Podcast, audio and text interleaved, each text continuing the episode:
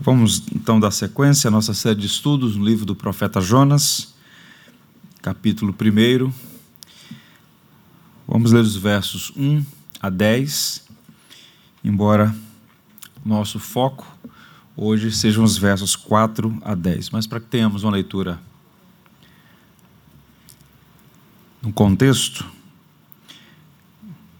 vamos ler então a partir do verso 1.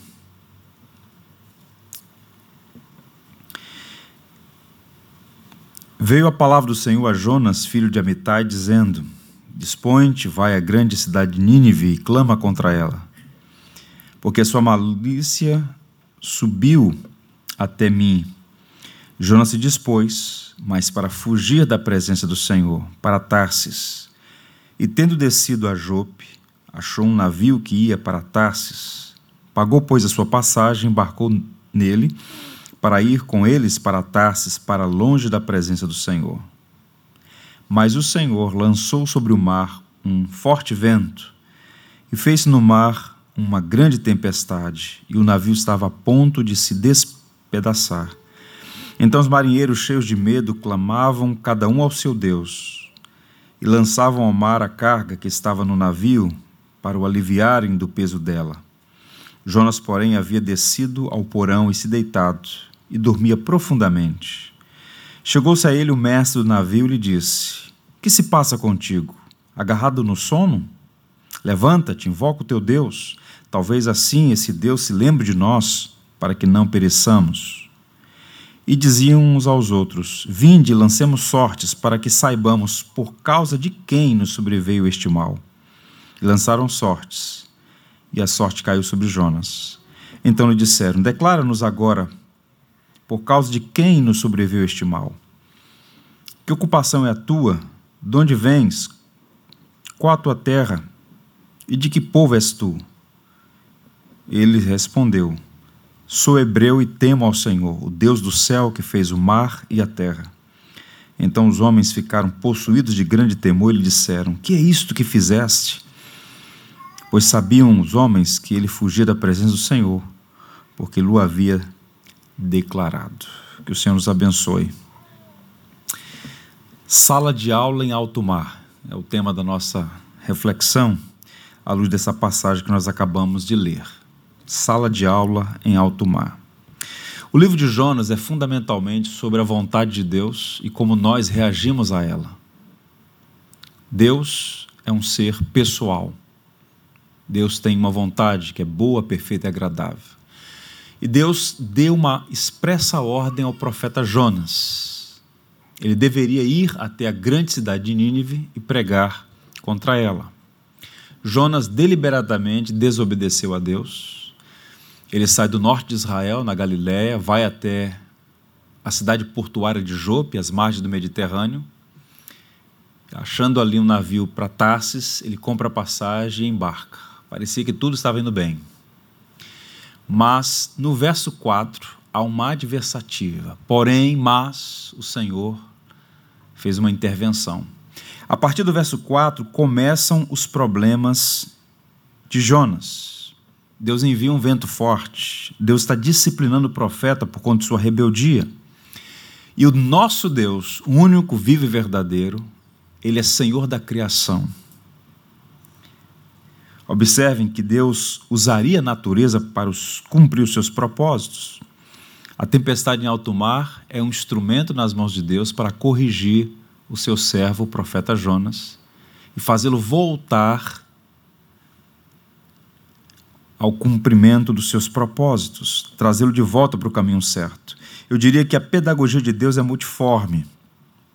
Ele usa variados meios para realizar sua vontade, para cumprir seus propósitos em nós. E a tempestade na vida de Jonas foi literalmente isso, uma sala de aula em alto mar, no meio do mar. E nós podemos aprender preciosas lições nessa porção do livro de Jonas. Pelo menos cinco grandes lições, que, como nós temos dito desde o primeiro momento, são absolutamente atuais, necessárias, oportunas para o nosso tempo.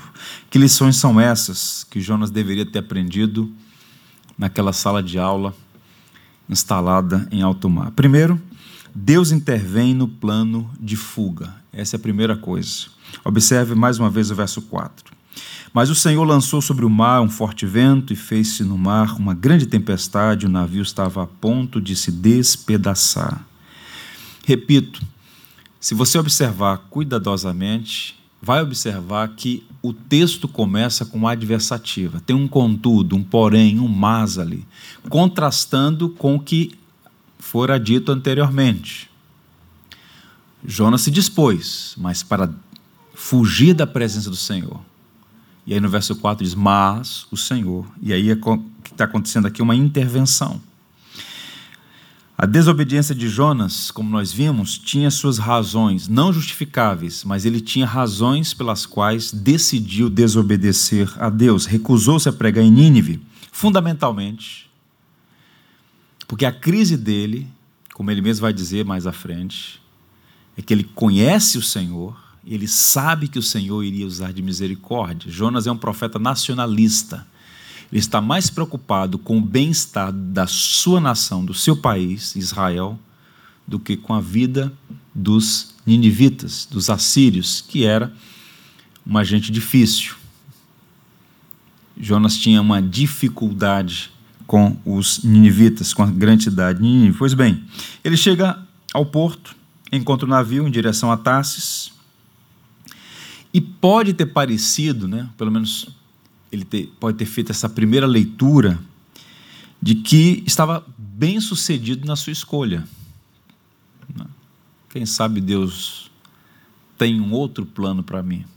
Porque ele chega no navio, como nós vimos, no porto, não eram comuns comuns as viagens para Tarsis. Tarsis ficava no fim do mundo, muito provavelmente uma região depois do Estreito de Gibraltar, na costa do Atlântico Sul da Espanha. Era a última cidade do mundo, digamos assim, colonizada pelos fenícios. Ele está indo para lá, para um lugar onde não se conhecia o Senhor, onde a sua palavra não era pregada. Está lá no profeta Isaías. Esse era o plano dele. E quando chega no porto, encontra a passagem, paga, então está tudo bem. Embarca desce ao porão do navio, deita e dorme profundamente. Bem, mas Deus faz uma intervenção aqui. Eu disse aos irmãos, fazendo alusão à fala do Charles Spurgeon, que Deus não permite que os seus filhos pequem com sucesso. Ele pode até inicialmente ir e avançar na sua obstinação, mas chega um dia, uma hora e um momento que o Senhor diz: basta. E o Senhor fez uma intervenção na vida de Jonas. O profeta está em fuga, mas Deus não deixa fugir. E aqui não é um capricho de Deus, é um amor responsável, é um amor disciplinador. O profeta está sendo capturado pela misericórdia e levado de volta para o centro da vontade de Deus. E o texto vai dizer que lançou sobre o mar um grande vento. Esse verbo lançar, que está aí no verso 4, é frequentemente usado no Antigo Testamento para uma lança que é atirada. 1 Samuel 8, verso 11, por exemplo, a imagem é bem intensa, é como se Deus estivesse lançando uma tempestade no entorno do barco, do navio onde Jonas estava viajando. E o texto diz que era uma grande tempestade. A palavra ali é Gedola, a mesma palavra para descrever a grande cidade de Nínive. E aqui um jogo de palavras. Veja a ironia. Jonas se recusa a pregar na grande cidade de Nínive. E onde ele vai parar? No meio de uma grande tempestade. O pecado emburrece as pessoas. Elas pensam que podem driblar a Deus. Não vou pregar na grande cidade. Então tá bom, você vai para a grande tempestade. Vejam como são as coisas. Warren Wisber, comentando essa passagem, disse assim: Deus não estava mais falando com Jonas por meio da palavra, mas sim através de suas obras. O mar, o vento, a chuva, o trovão e até o grande peixe. Ou seja, ele deixou de ouvir a palavra e agora eram as circunstâncias adversas que estavam açoitando e Deus estava usando aquela tempestade. E a situação é tão grave que o navio está a ponto de despedaçar, é o que o texto vai dizer. Portanto, não era uma coisa simples, era algo grave. E a aplicação imediata é a seguinte: isso é muito importante, guardem. Nem toda tempestade é o resultado do pecado, mas todo pecado tem potencial para provocar uma grande tempestade. Vocês se lembram quando Jesus estava com os discípulos no mar da Galileia? Em alguns momentos isso aconteceu, mas uma um desses momentos é registrado em Marcos capítulo 4, quando Jesus, diz o texto, impeliu os discípulos para atravessarem o lago, né, o mar da Galileia. E quando eles estavam no, mar, no meio do lago, o Senhor Jesus dormia na proa do barco, Deus e homem estava cansado, dormia tranquilamente. Quando de repente um vento forte, ondas violentas ameaçavam destruir aquela embarcação, os discípulos acordam a Jesus Mestre, mestre, não te importa que pereçamos?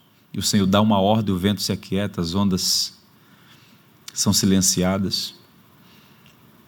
Mas Jesus dormia tranquilamente naquele barco. Pois bem, os discípulos estavam passando aquele momento de dificuldade não por desobediência, pelo contrário. Era a ordem expressa de Jesus que eles atravessassem o mar da Galiléia. Passemos a outra margem, disse Jesus. Então, a tempestade na vida dos discípulos, naquelas circunstâncias, não era um sinal de pecado, mas um sinal de obediência. Isso implica dizer que, mesmo no caminho da obediência, passaremos por ventos contrários. Você pode ser uma pessoa piedosa, comprometida com o Evangelho, disposta a viver para a glória de Cristo. Isso não significa isenção de passar por tempestades. Você vai passar por tempestades. Faz parte da nossa condição como seres humanos, da nossa natureza e do contexto deste mundo pós-queda. Mas o que me interessa aqui é o seguinte: o pecado sempre trará consequências. No caso de Jonas, aquela tempestade era o resultado da sua desobediência. E é interessante porque o pecado pode demorar, mas sempre trará fatura. É apenas uma questão de tempo. No caso de Jonas, os resultados da desobediência foram imediatos e dramáticos, mas nem sempre é assim. Por vezes as consequências não vêm tão rápidas, por causa disso alguns pensam que as dificuldades não virão. Então tente imaginar comigo. Ele chega ao porto, compra uma passagem e obstinadamente diz: Eu vou para Tarsis, não para Nínive. Ele encontra a passagem, entra no navio e começa a dormir. Parece que tudo é favorável. Mas há uma intervenção e as consequências foram imediatas e absolutamente dramáticas. Nem sempre acontece assim. Às vezes o indivíduo está no caminho errado, fazendo escolhas erradas, claramente equivocadas, e parece que nada acontece. Não se iluda, se esse é o caso. É só uma questão de tempo o pecado sempre traz a fatura. É sempre perigoso. Tim Keller chama de ou chama o pecado de um ato suicida. Pecar é suicidar a própria alma, é prejudicar a si mesmo, embora tenha implicações sociais também. No entanto, embora Jonas não conseguisse enxergar, mesmo no temporal das nossas escolhas erradas, essa é a boa notícia, a misericórdia de Deus opera a nosso favor. Existe, meus irmãos, abrigo no temporal. Porque o propósito daquela tempestade não era destruir Jonas. Caso contrário, a gente não estaria mais falando dele aqui. O propósito daquela tempestade era corrigir. As provações têm o propósito de expurgar a velha natureza de nós. Provados com o propósito de sermos aprovados. Então, Jonas está sendo disciplinado, há uma intervenção, mas mesmo naquelas circunstâncias de rebeldia, ele experimentaria a misericórdia de Deus. O Senhor, de alguma maneira, o preservou. Uma segunda lição: o pecado pode deixar o homem anestesiado. Observe o verso 5. Então os marinheiros, cheios de medo, clamavam cada um ao seu Deus e lançavam ao mar a carga que estava no navio, para o aliviarem do peso dela. Jonas, porém, havia descido ao porão e se deitado e dormia profundamente. Uma viagem para Tarsis era algo destinado, reservado apenas e exclusivamente a marinheiros experientes. Não era uma travessia de uma lagoa, era fazer uma viagem extremamente perigosa no Mediterrâneo, indo para o lugar mais distante até então conhecido, de modo que um projeto, um empreendimento dessa natureza era liderado por homens experientes. No entanto, o problema é tão grave que, diante desse mar agitado e da grande tempestade, eles avaliaram que o perigo era de morte iminente. A morte bateu literalmente à porta deles. O medo gerou desespero. E no momento do desespero, percebam, quando o avião dá aquela sacudida, não tem ateísmo. Cada um se apega ao que crê. E o texto vai dizer: e cada um deles, cada um daqueles homens, passou a clamar ao seu próprio Deus. A atitude do marinheiro é bem instrutiva. Eles começam a apelar para suas crenças, porque fugir a habilidade a condição deles reverter o quadro. Era um problema maior do que eles mesmos. Eles começam a clamar, cada um ao seu Deus, porque muito provavelmente esse navio, a tripulação, ela era composta de pessoas de vários portos. Era um projeto comercial. Pois bem, Isaltino Gomes, citando um autor chamado A.W. Alton, ele diz assim: Os marinheiros clamaram a seus deuses na esperança de que um deles fosse capaz de exercer alguma influência em qualquer divindade que for incomodada a ponto de enviar aquela tempestade. Então, essa é a cosmovisão deles. Alguma divindade ficou incomodada com alguma coisa e provocou essa tempestade. Repito, homens de diferentes portos, todos eles pagãos, com deuses variados, com crenças múltiplas, e diante daquela situação eles fazem o que podem fazer. O navio está pesado, primeira, primeira recomendação técnica, aliviar a carga. Então eles começam a aliviar a carga. Então, do ponto de vista tecnológico, de habilidade profissional, eles fizeram tudo. Não há mais nada que possa fazer. Então, agora, eles começaram a clamar, cada um ao seu Deus. E enquanto eles trabalhavam pela própria vida, onde está o profeta? Dormindo. E diferentemente de Jesus na tempestade no mar da Galileia, o sono de Jonas é típico de uma pessoa, de pessoa insensível irresponsável diante da vida, anestesiada pelo pecado.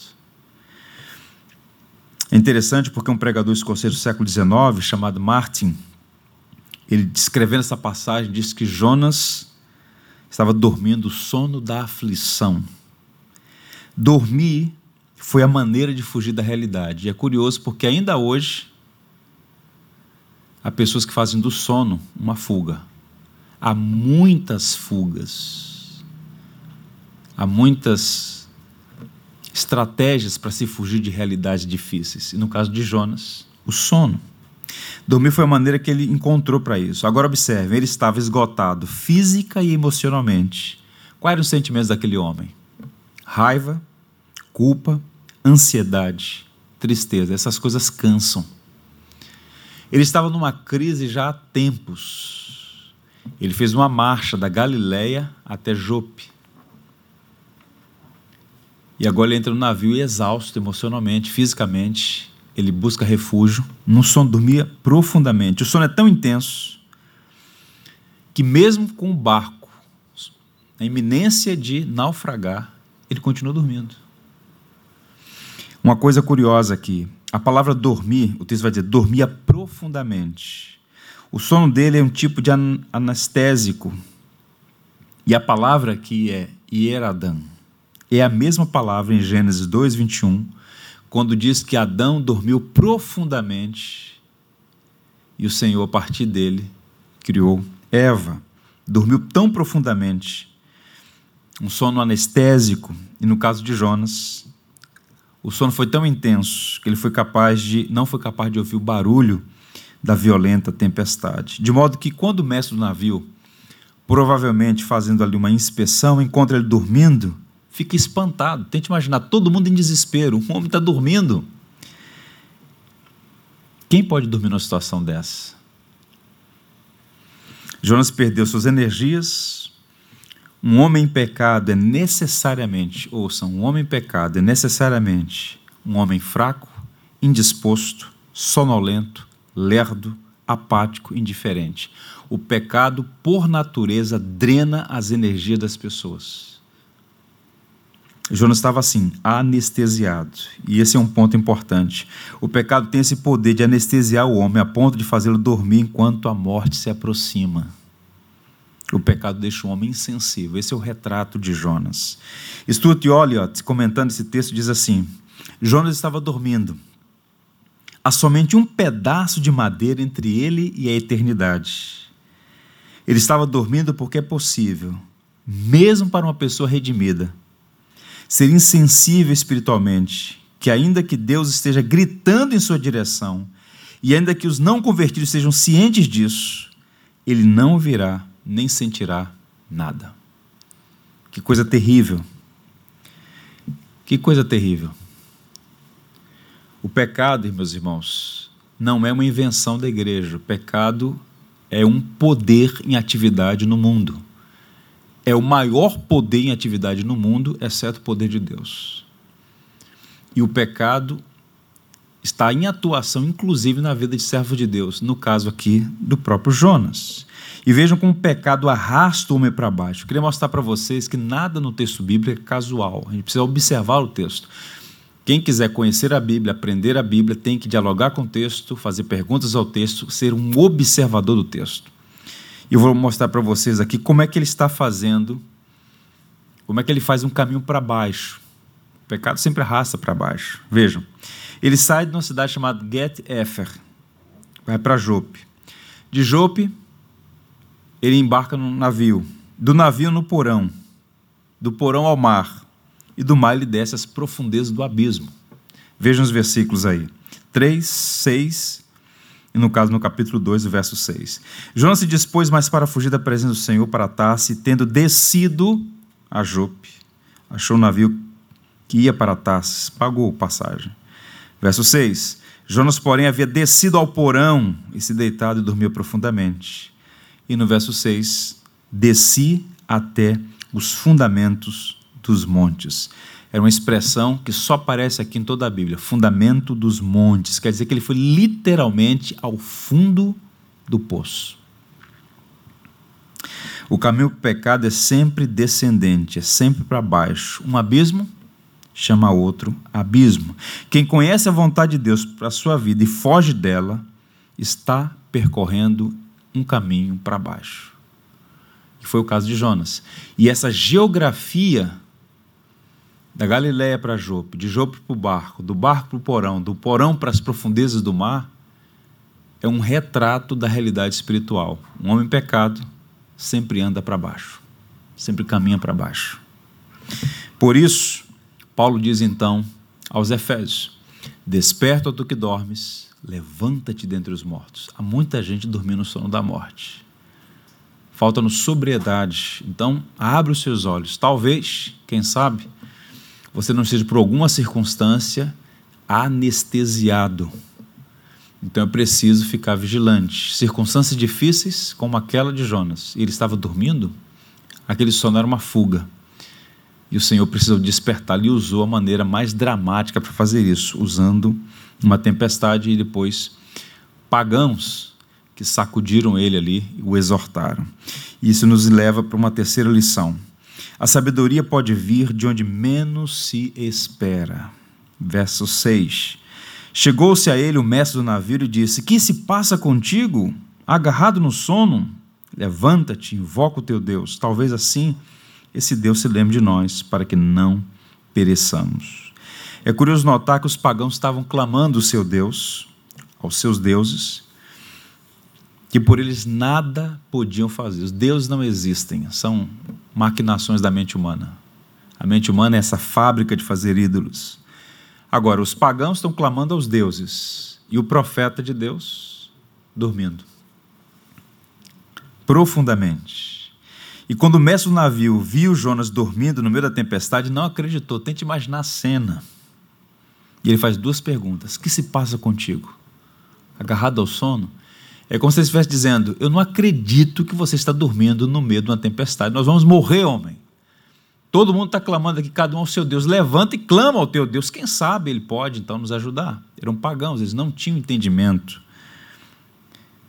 Pois bem, há uma coisa curiosa no texto de Jonas, se você observar os quatro capítulos, aparecem várias perguntas. E é interessante porque perguntas certas têm o poder de provocar mudanças profundas. Deus é o maior pedagogo da história. Desde o primeiro momento, Deus faz perguntas ao homem. E qual foi a primeira pergunta que Deus fez ao homem? Onde estás? E Deus perguntou para o filho de Adão, a Caim, que havia matado seu irmão: Onde está o teu irmão? Deus não pergunta para obter informação, Deus pergunta para ajudar a pessoa a pensar.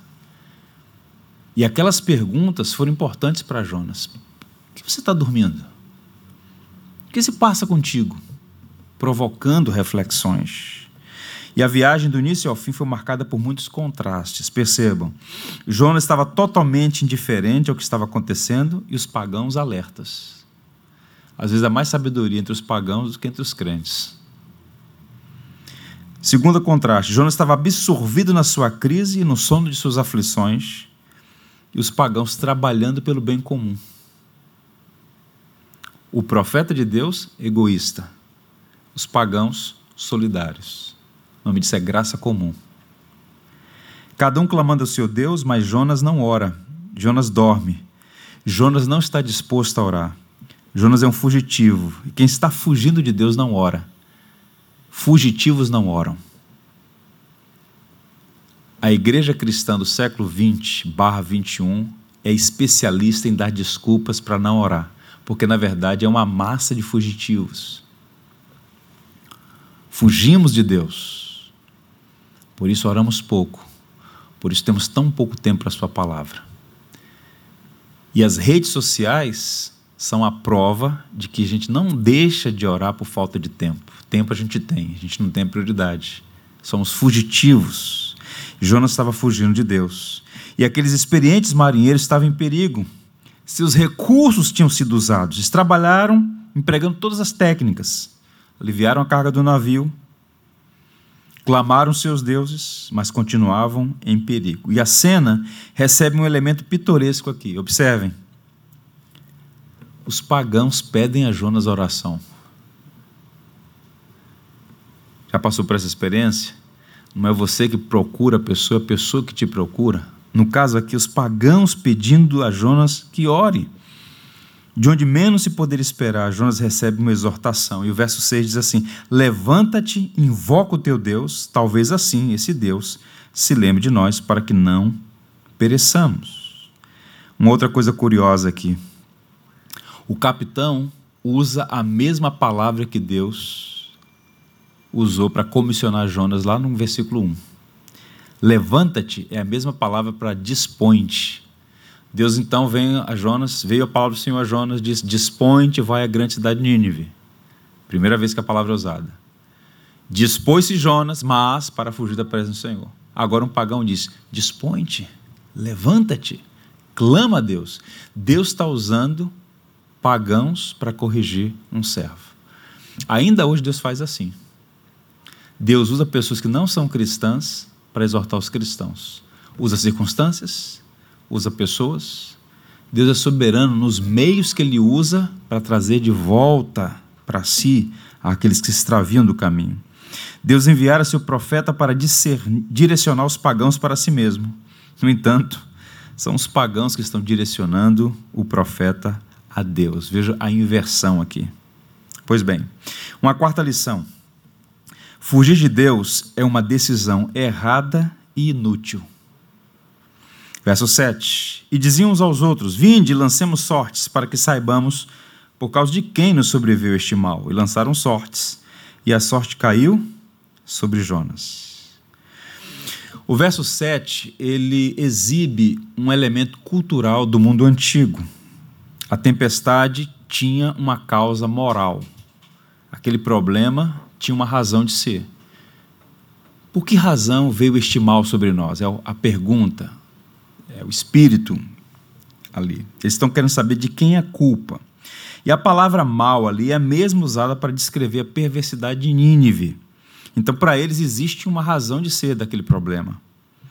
Existe um criminoso navio que seria culpado daquela tempestade que estava perturbando a tripulação? Essas são as perguntas que estavam fazendo, porque era a mentalidade à época. E então eles lançam sorte para saber quem é o culpado. E a coisa era bem simples. Os nomes eram gravados em pedras, colocado numa vasilha. Era um bingo. Sacudia, jogava. Um nome era sorteado. Em nenhum momento em Israel isso é condenado. Nós não sabemos exatamente como se dava isso, mas era uma maneira de se manifestar a vontade de Deus. John MacArthur diz que Deus poderia revelar a vontade dele controlando a sorte e ele o fez. O procedimento exato desse método de discernimento, lançar sorte, não é conhecido, mas não era proibido em Israel. Mas qual o ponto? Fizeram, lançaram sorte. Bingo! É você, Jonas. E aí, foram em cima do profeta, abre a boca, Conta o que está acontecendo. Tentou fugir, né? Jonas foi contemplado. Se alguém fizesse uma manchete do que está acontecendo aqui, colocaria assim, né? A casa caiu. a casa caiu para o profeta Jonas. Ele pensou que poderia burlar o Criador dos céus e da terra. No início parece que o caminho do pecado, irmãos, é fácil.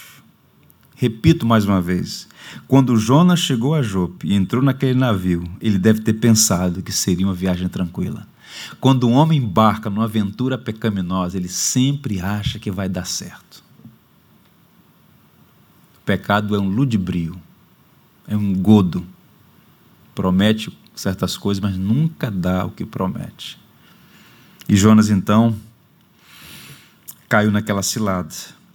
Quando uma pessoa decide fugir do Senhor, disse William Banks, quando uma pessoa decide fugir do Senhor, Satanás sempre fornece os meios de transportes completos. Você quer fugir? Ah, então vou te ajudar. Chegou em Jope, já tinha um barco. Viagens para Tarsis eram tão raras, disse o comentarista, quanto viagens para Juno. Não tinha viagem de meia, meia hora, uma vez por semana. Eram viagens raríssimas. E quando ele chega e encontra embarcação para o fim do mundo, não, isso aqui é uma benção. Mas na verdade era uma cilada. Eu lembrei, enquanto estava estudando essa passagem, de um amigo, filho de pastor. Seu pai era um homem muito piedoso, por 50 anos pastor, plantou várias igrejas, um homem crente. E dos seus filhos todos, cada um seguiu uma, uma área profissional. Um foi para medicina, o outro era um contador habilidoso. As filhas também seguiram cada um uma direção. E ele entendeu, ainda jovem, que sua vocação era ser o ministro do Evangelho. Mas ele viu tantas crises no ministério do seu pai. E ele falou assim: não, isso não dá para mim, não. E então ele foi trabalhar no setor bancário e avançou bastante, como um bom profissional. E aí, um desses bancos que ele estava trabalhando, já um cargo expressivo, foi vendido para um banco internacional. E aí o diretor-geral falou assim: Olha, nós queremos muito manter você, mas a ordem é dispensar todo mundo. E quando ele estava voltando para casa, ele lembrou de algo que ele havia dito a Deus lá atrás. Para eu ser pastor, você vai ter que me puxar pela orelha. E quando ele estava dentro do ônibus, voltando para casa, o Senhor falou: Chegou a hora de puxar sua orelha. E ele retardou aquilo por 17 anos. E depois, então, ele percebeu que o Senhor estava trazendo ele de volta ao projeto original. Isso é interessante. A gente tenta fugir dos planos de Deus, mas essa fuga ela é errada e ela é inútil. Deus não pode ser frustrado. É triste ver como a igreja evangélica apresenta uma caricatura do Deus da Bíblia um Deus bonachão, enfraquecido, que depende da pirraça de crente. Um, crente, um Deus que é mais fraco do que a nossa mãe. Não sei como era de vocês, mas minha passa aqui, tinha que passar. Agora Deus fica apelando, meu filho, por favor, vá, meu filho. Não existe isso, gente. A voz do Senhor como a voz das muitas águas. Agindo Deus quem impedirá. Deus, na sua misericórdia, Ele pode até tolerar, ser paciente, e o camarada vai achando, está embarcando, opa, o negócio está bem. Primeira classe, está indo. mas a tempestade vem. E vem por amor, isso traz de volta para o plano original. E com isso, eu vou para a última lição. A ortodoxia é importante, mas não é suficiente. Os últimos versos. Então lhes disseram: Declara-nos agora por causa de quem nos sobreveio este mal. Que ocupação é a tua? De onde vens? Qual a tua terra? E de que povo és tu? Ele foi identificado como sendo o culpado da tempestade. Lançaram sorte, ele foi contemplado, o problema é ele, ele está sendo julgado ali. E não é um interrogatório judicial. Estão em alto mar, a tempestade está acontecendo. A tempestade não parou para discutir um assunto. A tempestade está acontecendo. E aqueles marinheiros estão perguntando a Jonas, apavorados, e eles fazem uma série de perguntas, na verdade, fundamentalmente são três. Quais são as perguntas? Qual é a tua missão? A pergunta é: que ocupação é a tua? Segunda pergunta: de onde vens? Qual é a tua terra? Eles querem saber o país de origem de Jonas. E a terceira pergunta: e de que povo és tu? Ou seja, qual é a tua raça, tua etnia? E a identidade de uma pessoa é formada por essas camadas. Interessante isso, né? E essas perguntas têm o poder de descascar até encontrar lá a persona, até encontrar a verdade sobre Jonas. Então eles estão querendo saber quem de fato é esse homem que gerou essa tempestade. E faz uma série de perguntas. Né? Como a cebola tem as, as, as cascas ali até encontrar. Pois bem, e a resposta de Jonas é interessante porque ele está burlando a coisa. Olha a resposta que ele dá. E lhes respondeu: Sou hebreu e temo ao Senhor, o Deus do céu, que fez o mar e a terra. Das três perguntas, ele responde apenas uma. Ele responde a última. Por quê? Ele está abrindo a boca pela primeira vez. Essa é a primeira vez que ele fala. Da hora que entrou até esse momento, ele está em silêncio. E ele se manteve distante dos pagãos até onde foi possível, mas agora encurralado ele abre a boca. Três perguntas são feitas e ele responde a última. E como é que ele começa? Eu sou hebreu. O espírito nacionalista, a ideologia política estava na ponta da língua porque estava no coração dele. Eu sou hebreu. Temo a Deus, o Deus dos céus, que fez a terra e o mar. Então, primeiro, ele enfatiza a sua nacionalidade, a sua etnia, porque isso para ele é muito importante. É um profeta politizado. Ele não começa falando, eu sou um servo de Deus, eu sou um profeta de Deus, eu sou hebreu. E hebreu aqui era como os gentios viam os israelitas. Toda vez que aparece a palavra hebreu, é porque os gentios, os que não eram judeus, viam os israelitas como hebreus. Então ele está respondendo: Eu sou um hebreu. Ok. E ele então começa a fazer afirmações aqui teologicamente corretas. Ele diz que teme a Deus, isso fica sob júdice, a gente vai ver. Mas ele diz que ele chama Deus de Yahvé Elohim, o Deus do céu que fez o mar e a terra. E é interessante porque mesmo naquela dificuldade, ele tem uma sagacidade teológica. Por quê? Aqueles marinheiros, muito provavelmente da costa do mar Mediterrâneo, boa parte deles eram fenícios. E na Fenícia, o deus dos céus era Baal.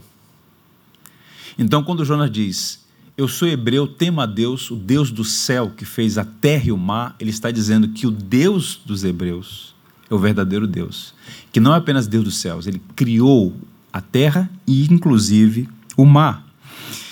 Interessante isso porque ele tem um credo, ele recita o credo, ele tem uma teologia, uma ortodoxia, mas percebam, ele prefere morrer a viver de acordo com o que ele crê.